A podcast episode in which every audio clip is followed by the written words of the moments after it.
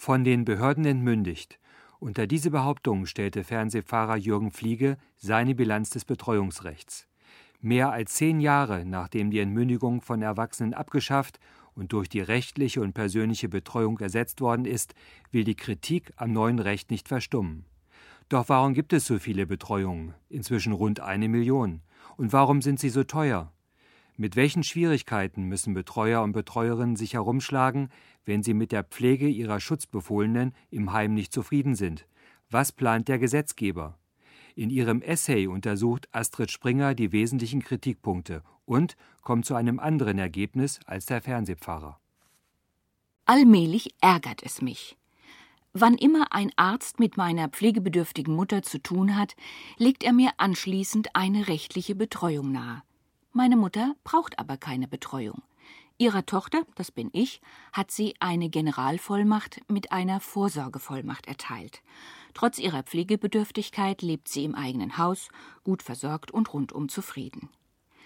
Meine persönliche Erfahrung scheint ein bezeichnendes Licht auf das Betreuungsrecht insgesamt zu werfen, das seit zehn Jahren in Kraft ist. Es hat sich herumgesprochen, dass es für hilfsbedürftige Menschen, die nicht mehr für sich selbst handeln oder entscheiden können, so etwas wie eine Betreuung gibt.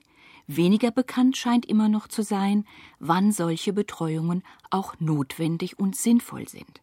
Und hartnäckig hält sich die falsche Annahme, zur Betreuung gehörten auch die Hilfe im Haushalt oder Plauderstündchen, ja sogar Pflege. Rund eine Million Menschen steht inzwischen unter Betreuung. Ginge es nach den Zeitungen, dann wäre das Betreuungsrecht ein Flop. In den überregionalen Medien bekam es nie eine gute Presse. Diese eine Million Betreuungsbedürftige seien viel zu viele, sie kosteten unnötig viel Geld und die Lage der Betreuten habe sich unter dem neuen Recht auch nicht gebessert, meinen die Kritiker. Ein hartes Urteil für eine Jahrhundertreform. Dabei hätten die Erwartungen hochgespannter nicht sein können, als das Betreuungsrecht 1992 in Kraft trat. Die Vormundschaft über Erwachsene war abgeschafft und durch die persönliche Betreuung ersetzt worden. Endlich vorbei die Zeiten, in denen Rechtsanwälte 200 und mehr gebrechliche alte oder psychisch kranke Menschen als Akten vom Schreibtisch aus verwalteten, ohne sie je gesehen zu haben. Vorbei die Zeiten, wo diese Menschen auf Nimmerwiedersehen hinter den Türen von Anstalten und Pflegeheimen verschwanden und niemand kontrollierte, was dort unter Ausschluss der Öffentlichkeit mit ihnen passierte. Gefesselt ans Bett oder an den Rollstuhl, ruhig gestellt mit Medikamenten. Das alte Vormundschaftsrecht hatte vor allem das Vermögen schützen wollen. Eine Vormundschaft bedeutete, dass entmündigte Erwachsene nicht einmal mehr ein Brötchen beim Bäcker an der Ecke kaufen, keine eigene Wohnung mehr besitzen, keinen Lehr- oder Arbeitsvertrag abschließen, den Ort nicht wechseln durften, geschweige denn wählen, heiraten oder ein Testament machen konnten. Sie starben zu Lebzeiten, frei nach Gerhard Hauptmann, den bürgerlichen Tod. Das Gesetz zur Reform des Rechts der Vormundschaft und Pflegschaft für Volljährige, wie das Betreuungsrecht vom 12. September 1990 korrekt heißt, schützte und schützt endlich den Menschen selbst zum Beispiel in der Weise, dass die Aufgabenkreise einer Betreuung so eng wie möglich gehalten werden und die individuelle Freiheit so wenig wie möglich eingeschränkt wird. Betreuung etwa nur für die Vermögenssorge oder nur für die Aufenthaltsbestimmung oder nur für die Wohnungsauflösung oder nur für die Gesundheitsfürsorge und unter Umständen sogar nur Ausschnitte von diesen Zuständigkeiten. Das Wort Betreuung suggerierte von Anfang an einen hohen Anspruch, in dem Zuwendung und Respekt gleichermaßen mitschwangen. Ein persönlicher Betreuer bzw. eine persönliche Betreuerin waren und sind als Garanten dafür gedacht, dass die Wünsche und Vorstellungen der Betreuten trotz ihrer Behinderung respektiert werden. Nach neuem Recht ist es die Aufgabe der Betreuer, dem Willen der Betreuten zur Geltung zu verhelfen. Was Sie, die Betreuer, selbst für richtig befinden, ist streng genommen unerheblich, solange die Betreuten ihre Meinung äußern können. Auf diese Weise will der Gesetzgeber die verletzliche Würde alter, behinderter und psychisch kranker Menschen unantastbar machen. Es war klar, dass ein Gesetz, in dem die zwischenmenschliche Zuwendung im Mittelpunkt steht, außerordentlichen Zeit- und Personalaufwand hervorrufen und entsprechend viel Geld dafür nötig sein würde, zumal das Betreuungsrecht ein ganz neues, anspruchsvolles Verfahrensrecht vorsah.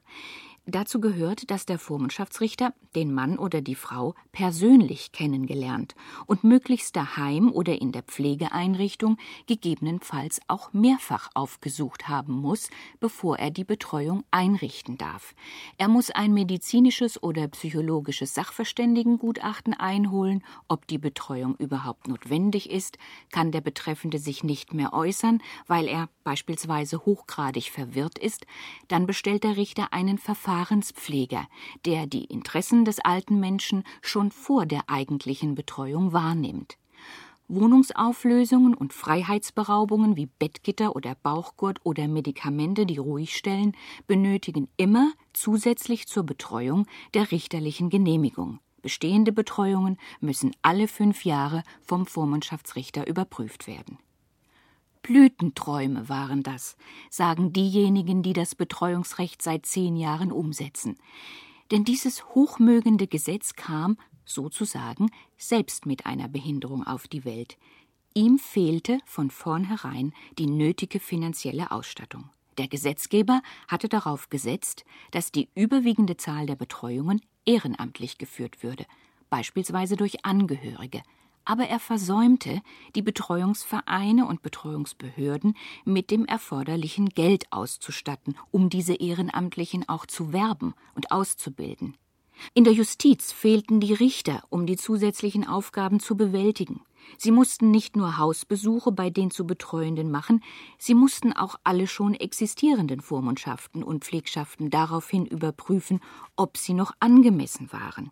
Vormundschaftsrichter und Richterinnen hatten nicht selten mehrere tausend Fälle zu bearbeiten. Ein Richter, der Ordnungswidrigkeiten bearbeitete, galt dagegen schon mit 500 Fällen als ausgelastet. Seinerzeit lag Baden-Württemberg mit 20 neuen Richterstellen absolut an der Spitze aller Bundesländer. Und selbst die waren nur ein Tropfen auf dem heißen Stein. Der Gesetzgeber hatte mit dem Betreuungsrecht ein hoffnungsvolles Kind in die Welt gesetzt, aber nachdem es geboren war, sorgte er nicht dafür. Das Kind, um im Bild zu bleiben, lernte trotzdem erstaunlich schnell und gut laufen. Das verdankte es aber nicht dem Gesetzgeber, sondern seinen hochmotivierten Patinnen und Paten, die ihm von Anfang an zur Seite standen. Betreuerinnen und Betreuern, engagierten Vormundschaftsrichtern, vom idealistischen Geist des Gesetzes überzeugte Leiter von Betreuungsbehörden und Betreuungsvereinen. Dass Kinderkrankheiten und Fehlentwicklungen bei den schlechten Startbedingungen nicht ausbleiben konnten, liegt auf der Hand. Und trotzdem lohnt es sich, die Vorwürfe etwas näher zu betrachten, denn viel bleibt bei genauem Hinsehen von ihnen nicht übrig. Sind rund eine Million Betreuungen zu viel? Nach dem alten Vormundschafts- und Pflegschaftsrecht Stand 1986 waren es etwa 340.000. Nun ist eine Zunahme um etwa zwei Drittel in der Tat kein Pappenstiel. Aber es gibt für die große Zahl gleich mehrere Erklärungen. Erste Erklärung. Das alte Vormundschaftsrecht bedeutete, wie erwähnt, Schutz durch totale Entrechtung. Wegen der gravierenden Folgen wurden Vormundschaft und Pflegschaft, die meistens als Zwangspflegschaft gegen den Willen der Betroffenen eingerichtet wurden, so selten wie möglich verhängt. Es kann also davon ausgegangen werden, dass die Zahl derer, die Hilfe und Unterstützung brauchten, auch schon vor 1992 weit höher lag als bei 340.000. Zweite Erklärung. Allein schon durch die demografische Entwicklung musste die Zahl der Betreuten steigen. Die Menschen werden im Durchschnitt immer älter und dabei immer hilfsbedürftiger. Signifikant ist beispielsweise der Anstieg von Alzheimer-Patienten unter den Hochbetagten. Der recht hohe Anteil von jüngeren Menschen unter 40 Jahren unter den Betreuungsbedürftigen soll angeblich bei einem Drittel liegen. Arbeitslosigkeit, Sozialabbau, Überschuldung und Scheidungen führen immer mehr Menschen in die Krise. Dann kann die Miete nicht mehr gezahlt werden, der Strom wird abgestellt, die Rechnungen, die ins Haus kommen, werden erst gar nicht mehr geöffnet. Die Betroffenen sind überfordert, mit den Nerven am Ende und können ihren Alltag nicht mehr bewältigen. Eine Betreuung kann hier unter Umständen helfen. Dritte Erklärung. Früher nach dem alten Vormundschafts- und Pflegschaftsrecht war nur die Einweisung in eine geschlossene Einrichtung genehmigungsbedürftig. Nach neuem Recht sind es auch ohne Unterbringung alle freiheitsbeschränkenden und entziehenden Maßnahmen in Heimen und Anstalten. Auch das brachte einen ganzen Schub neuer Betreuungen. Vierte Erklärung. Bürgerinnen und Bürger sind wacher und selbstbewusster geworden. Wenn der Staat Rechte gewährt, werden sie inzwischen auch eingefordert. Diese Verrechtlichungstendenz ist überall in der Gesellschaft zu spüren, ob es sich um das Reiserücktrittsrecht oder die Elternvertretungsarbeit in der Schule handelt.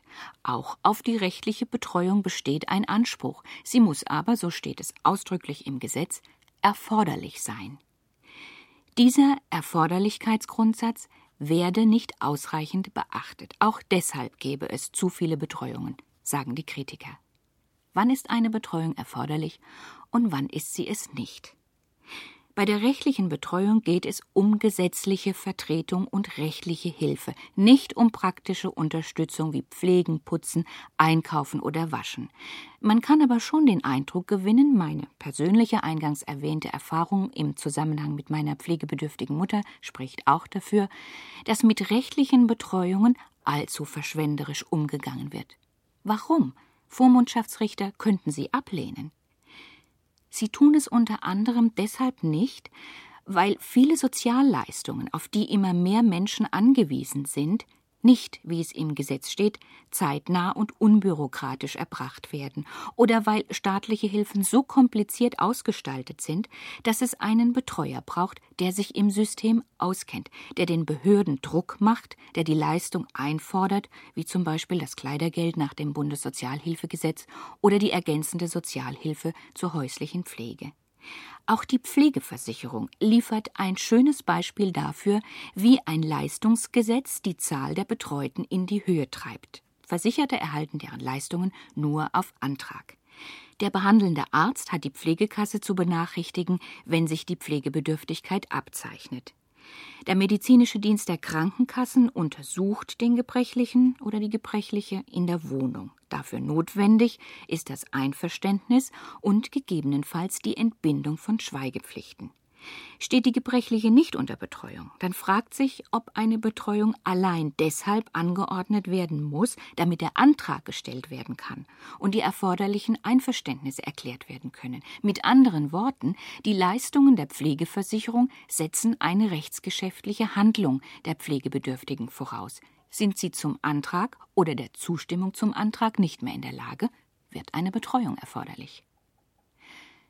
Im Mittelpunkt der Kritik stand vor zehn Jahren die Situation Pflegebedürftiger in Heimen. Gerade auch in diesem Punkt sollte das Betreuungsrecht Besserung bringen.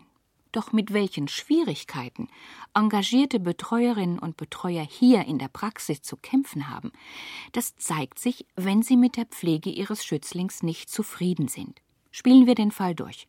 Heimplätze sind nicht nur teuer, sie sind auch rar. Die Heimleitung hat es grundsätzlich gar nicht nötig, sich auf Kritik einzulassen. Sie kann immer sagen, nehmen Sie Ihre Bewohnerin doch mit, wenn Sie nicht zufrieden sind. Wir haben lange Wartelisten. Der Markt regelt das Problem jedenfalls nicht. Pflegeplätze können nicht wie Hotels gewechselt werden. Und den nötigen finanziellen Spielraum haben die meisten alten Menschen, überwiegend Frauen, nicht. Das Pflegeversicherungsgesetz sieht Qualitätskontrollen für eine ordnungsgemäße Pflege vor und ein wichtiges Instrument dafür ist die Pflegedokumentation. Sie muss enthalten die Pflegeplanung, die Zielsetzung der Pflege und die Evaluation, also das Ergebnis der Selbstkontrolle, ob das Pflegeziel realistisch war und ob es erreicht wurde. Betreuer dürfen unangemeldet Einblick in die Pflegedokumentation verlangen. Sie müssen aber häufig feststellen, da steht gar nichts drin. Zur Entschuldigung heißt es, wir haben zu wenig Personal und deshalb keine Zeit.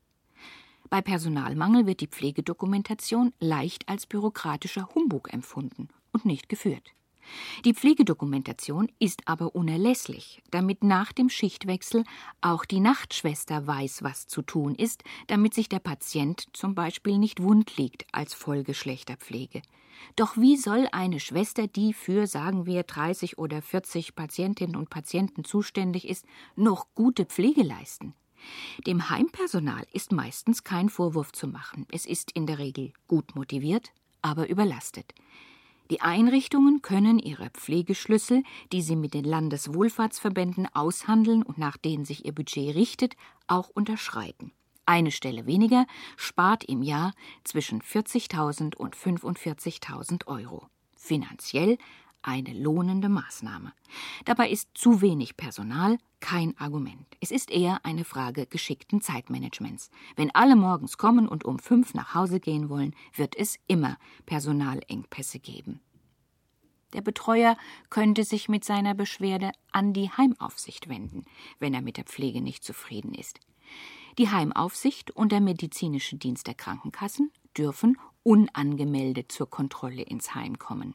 Die Heimaufsicht hat per Gesetz wirksame Druckmittel. Sie kann Ordnungsgelder verhängen und das Heim sogar schließen. Das geschieht aber trotz offenkundiger Missstände seltenst. Denn wohin mit den Pflegebedürftigen? Die Heimaufsicht beschränkt sich allzu oft auf eine Art Nachtwächterfunktion. Sie ist außerdem an Ort und Stelle politisch immer nur so stark, wie man sie haben will.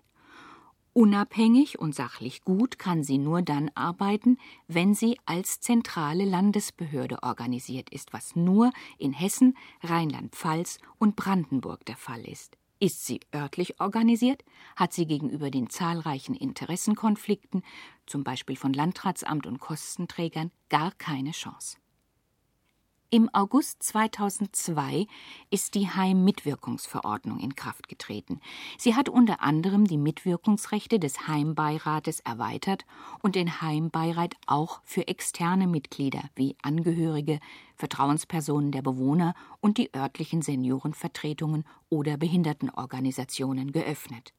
Auch Betreuer können mitwirken. Das müssen sie aber in ihrer Freizeit ehrenamtlich tun, denn Erforderlich im Sinne des Erforderlichkeitsgrundsatzes nach dem Betreuungsgesetz ist die Tätigkeit im Heimbeirat nicht.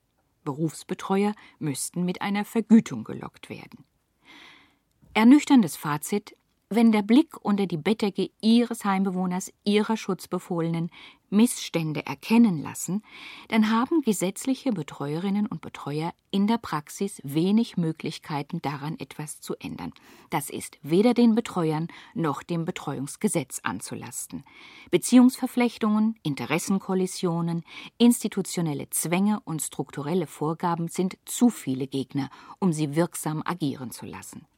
In den USA fliegen Heime aus ihrer Versicherung raus, wenn schlechte Pflege zum Dekubitus zum Wundliegen geführt hat, der im Krankenhaus langwierig und teuer behandelt werden muss. Die Angst vor Schadensersatz und Schmerzensgeld wären auch bei uns taugliche Triebfedern für eine bessere Pflege in Heimen. Dekubitus ist eine Körperverletzung und auf Körperverletzung steht Strafe. 80 Prozent aller Betreuungen werden ehrenamtlich geführt, mehr als die Hälfte davon, exakt circa 60 Prozent, durch Angehörige. Entgegen eines landläufigen Vorurteils hat die familiale Solidarität und das bürgerschaftliche Engagement durchaus Schritt gehalten mit der zunehmenden Hilfsbedürftigkeit in der Bevölkerung. Allerdings bilden Schwerdemente oder psychisch Kranke manchmal eine so schwierige Klientel, dass Ehrenamtliche mangels Fachkenntnissen diese Betreuungen nur ausnahmsweise leisten können. Angehörige sind oft auch ausgebrannt durch lange und schwere Pflege oder schlicht ungeeignet. Also müssen professionelle, freiberufliche oder hauptamtliche Behörden oder Vereinsbetreuer die Aufgabe übernehmen. Den Landesjustizkassen laufen die Kosten für Aufwendungsersatz und Vergütungen davon. Zwei Beispiele. In Hamburg stiegen die Ausgaben innerhalb zweier Jahre von 1998 bis zum Jahr 2000 um fast das Doppelte, von mehr als 10 Millionen Mark auf fast 19 Millionen Mark. In Nordrhein-Westfalen betrug die Steigerung sogar ziemlich exakt 30 Millionen. Überraschend ist das nicht. Zum Beispiel deshalb, weil ehrenamtliche Betreuerinnen und Betreuer fehlen. Die fehlen vor allem deshalb, weil die Betreuungsvereine, wie gesagt, nicht mit dem nötigen Geld ausgestattet wurden, um ehrenamtliche Betreuer noch intensiver zu werben und fortzubilden. Es schmeckte den Landesjustizbehörden von Anfang an nicht, dass sie die Kosten für die Betreuungen zahlen müssen, wenn der Betreute sie nicht selbst bezahlen kann. Es fällt der Justiz schwer, die ungewohnte rechtsfürsorgerische Aufgabe zu akzeptieren, die traditionell überhaupt nicht zu ihrem Selbstverständnis passt. Ich bin Richter und kein Sozialarbeiter, ist immer noch aus dem Mund von Vormundschaftsrichtern zu hören, wenn sie Betreuungen einzurichten haben und zu Hausbesuchen aufbrechen müssen. Den Kern der rechtlichen Betreuung bildet zwar die Vertretung gegenüber Dritten, aber zwangsläufig lassen sich in der persönlichen Betreuung rechtliche und sozialarbeiterische Aufgaben nur schwer trennen. Als erstes muss ein Vertrauensverhältnis aufgebaut werden. Den Mülleimer runterzutragen gehört für sich genommen bestimmt zu keinem denkbaren Aufgabenkreis. Jedoch Beziehungen sind komplex, und damit sie gelingen, kann es unbedingt notwendig sein, den Müll im richtigen Moment wegzubringen. Angesichts des steigenden Betreuungsbedarfs und entsprechend auch der steigenden Kosten fiel dem Gesetzgeber nichts Besseres ein, als ein Kostendämpfungsgesetz zu machen. Es trat zum 01.01.1999 als Betreuungsrechtsänderungsgesetz in Kraft. Es reduzierte die Stundensätze, die bisher im Regelfall zwischen 25 und 75 Mark lagen, auf eine Obergrenze von 60 Mark. Geholfen hat es nichts. Steht das Betreuungsrecht nach allem wirklich nur teuer und schlecht und wirkungslos da? Wenn ein Heimleiter zu mir sagt, ein Bewohner ohne Betreuer ist doch ein armes Schwein im Vergleich zu dem, der einen Betreuer hat, dann weiß ich, dass das Betreuungsrecht in der Praxis angekommen ist, bringt es ein Vormundschaftsrichter auf den Punkt. Auch bis zu den abgelegensten Pflegeheimen hat es sich inzwischen herumgesprochen, dass zum Beispiel Bettgitter und Bauchgurt Freiheitsberaubungen sind, die verboten sind, auch wenn sie im Gesetz etwas harmloser klingend freiheitsentziehende Maßnahmen genannt werden und vom Vormundschaftsgericht genehmigt werden müssen. Dass das Pflegepersonal im Heim nur solche Psychopharmaka verabreichen darf, die der Arzt verordnet hat dass weder Angehörige noch Betreuer über deren Kopf hinweg alte Menschen vom Krankenhaus ins Pflegeheim schaffen und ungefragt deren Wohnungen auflösen dürfen. Richterliche Genehmigungen haben dem Gesetz Autorität und Respekt verschafft dreizeilige ärztliche Gutachten zynisch Hops genannt, dahinter verbarg sich als Diagnose hirnorganisches Psychosyndrom, das es genauso wenig gibt wie den Morbus Bosporus, sind heute als Begründung für eine aus medizinischer Sicht notwendige Betreuung undenkbar geworden. Die Rechtsprechung hat dem Grundrechtsschutz im Betreuungsrecht einen soliden Halt gegeben. Fast so etwas wie die Stellung eines Bundesgerichtshofes ist dabei dem obersten bayerischen Gerichtshof zugewachsen. Er hat beispielsweise klargestellt, dass nicht nur die Unterbringung in einer geschlossenen Einrichtung genehmigungsbedürftig ist, sondern auch die Fixierungen, die dort stattfinden und Einvernehmen scheint unter Vormundschaftsrichtern auch dahingehend zu herrschen, dass sich der Betreuer einmal im Monat persönlich bei seinem Schützling sehen lassen muss. Das alles ist viel bei einem Gesetz, dessen größte Herausforderung das Umdenken war. Den fundamentalen Wandel in der Rechtsfürsorge, den das Betreuungsrecht gebracht hat, kann niemand von der Hand weisen. Ohne die Aktivitäten des Vormundschaftsgerichtstages wäre diese Entwicklung nicht denkbar gewesen. Der VGT ist das interdisziplinäre Forum für die bereits apostrophierten Patinnen und Paten des Betreuungsrechtes. Der Zusammenschluss aller Fachleute, die an der Umsetzung des Betreuungsrechts beteiligt sind und es ebenso kritisch wie empathisch begleiten. Mit dem Vormundschaftsgerichtstag hat das Betreuungsrecht seine Conditio sine qua non, seine Bedingung, die nicht hinweggedacht werden kann, ohne dass sein Erfolg entfiele. Es bestreitet niemand, dass überall die öffentlichen Kassen leer sind und gespart werden muss. Was sich Bund und Länder neuerlich ausgedacht haben, um das Betreuungsrecht preiswerter zu machen, lässt einem allerdings einmal mehr die Haare zu Berge stehen. Angedacht ist, Betreuungen einzusparen, indem man den Angehörigen eine gesetzliche Vertretungsbefugnis einräumt. Mit Schrecken erinnern wir uns der Vormundschaft des Mannes über die Frau im Familienrecht, die streng genommen ja erst 1976 änderte. Aber das nur nebenbei. Nun soll die gesetzliche Vertretungsmacht zwar nur die typischen Teilbereiche umfassen, dass der Ehepartner zum Beispiel Zugriff aufs Konto bekommt oder in eine Operation einwilligen darf. Ihre Befürworter argumentieren damit, dass jetzt Gesetz werden soll, was die Bevölkerungsmehrheit eh schon denkt, dass Ehe und Verwandtschaft Vertretungsmacht für Angehörige begründen. Die Idee lässt trotzdem Schlimmstes befürchten. Man stelle sich vor, dass einem Vater die elterliche Sorge für seinen behinderten Sohn entzogen wird, aber mit dessen Volljährigkeit erhält er die gesetzliche Vertretungsmacht zurück oder dass Ehepartner, die nur noch pro forma verheiratet sind und sich im Übrigen bis aufs Blut befehden, plötzlich wieder verbindlich füreinander handeln könnten. Mord und Totschlag wären programmiert. Diese jüngsten, unausgegorenen Ideen verdanken sich wohl der Tatsache, dass karrierebewusste, ehrgeizige Mit- und Enddreißiger in den einschlägigen Kommissionen das Sagen haben, denen die Probleme des Älterwerdens noch so fern wie der Staub auf dem Mond sind.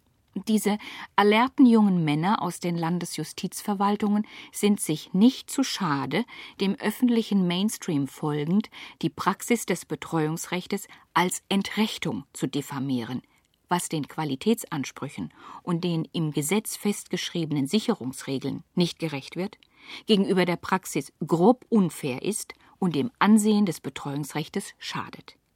Die richterliche Genehmigungspflicht durch eine gesetzliche Vertretungsmacht unter Verwandten zu ersetzen, wäre ein intolerabler Verlust an Grundrechtsschutz. Rechtstechnisch müssten unzählige Ausnahmetatbestände normiert werden, sodass nur zu hoffen bleibt, die Idee scheitert darin, dass sie sich gar nicht verwirklichen lässt. Abhilfe wäre auch ohne diese taktischen Manöver möglich. Bestehende Instrumente nutzen und vorhandene Ressourcen ausschöpfen, so müsste die Devise lauten. Der Erforderlichkeitsgrundsatz müsste viel stärker beachtet werden. Das Betreuungsrecht war nie für die Faulen und die Dummen gedacht. Für hauptamtliche Betreuerinnen und Betreuer müsste ein Vergütungsmodus gefunden werden, der kalkulierbar ist, eine faire Pauschalierung, mit der Freiberufler wie Vereine leben könnten. Stundensätze begünstigen immer die Untüchtigen, diejenigen, die für die Arbeit doppelt so lange brauchen wie die Tüchtigen. Dringend nötig wäre eine Vernetzung der Leistungsangebote, wie es sie nach dem KJHG, dem Kinder- und Jugendhilfegesetz, schon gibt. Die Justizverwaltung ist gefragt. Vormundschaftsrichter müssten bereit sein, sich schulen zu lassen, damit sie Fantasie entwickeln, wie es ohne eine Betreuung geht. Oft kennen sie nicht einmal die Angebote der sozialen Dienste vor Ort. Aber wozu sich mühen, wenn sie eh keine beruflichen Aufstiegschancen haben und, wie sie sich selbst nicht so unrecht bezeichnen, die Deppen der Nation sind? Und überhaupt mangelt es allenthalben noch an Fantasie, auch bei Ärzten, Gutachtern und Betreuern. Statt das Haus der Betreuten zu verkaufen, weil sie im Rollstuhl sitzt und im dritten Stock wohnt, könnte sie ja vielleicht ins Erdgeschoss statt ins Pflegeheim übersiedeln. Und wenn das Heim eine Freiheitsentziehung anregt, ist die Frage, ob das Bettgitter wirklich gebraucht wird. Genügt nicht ein niedrigeres Pflegebett oder eine Matratze davor für unruhige Patienten? Betreuungsvereine machen in ihren Einführungskursen gern einen Rollentausch, bei dem die angehenden Betreuerinnen und Betreuer sich überlegen müssen, wie sie es denn gerne hätten, wenn sie die Betreuten wären. Die Kompetenzen und das Zusammenwirken ganz unterschiedlicher Fachdisziplinen wie Medizin, Justiz und Sozialarbeit sind gefragt. Vielfach arbeiten sie parallel statt miteinander. Das Betreuungsrecht ist ein gutes Recht. Dass es in der Praxis nicht wirken kann, wie es soll, ist ihm kaum anzulasten. Im Gegenteil, man kann sich eigentlich nur wundern, dass es unter den gegebenen Rahmenbedingungen überhaupt so viel Wirkung zeigt. In einem Punkt ist es wirklich anders gekommen, als beabsichtigt war. Es gibt zu viele unnötige Betreuungen. Aber dafür sind diejenigen verantwortlich, die das Recht anwenden, und die können das auch wieder ändern. Für ein Gesetz, das den Umgang mit den Hilfsbedürftigsten und den Wehrlosesten der Gesellschaft vom Kopf auf die Füße stellt, indem es, wie Historiker meinen, ein 2000 Jahre altes Unrecht beendet, braucht man einen sehr viel längeren Atem als den von zehn Jahren. Vom Gesetzgeber ist dabei nichts zu erhoffen. Das Betreuungsrecht steht und fällt mit dem persönlichen Engagement und der Sensibilität derer, die es in der Praxis umsetzen. Das ist seine Chance und sein Risiko, auch zukünftig. In der Sendereihe Das Forum hörten Sie den Essay Zehn Jahre Betreuungsrecht von Astrid Springer, Redaktion Wolfgang Heinemann.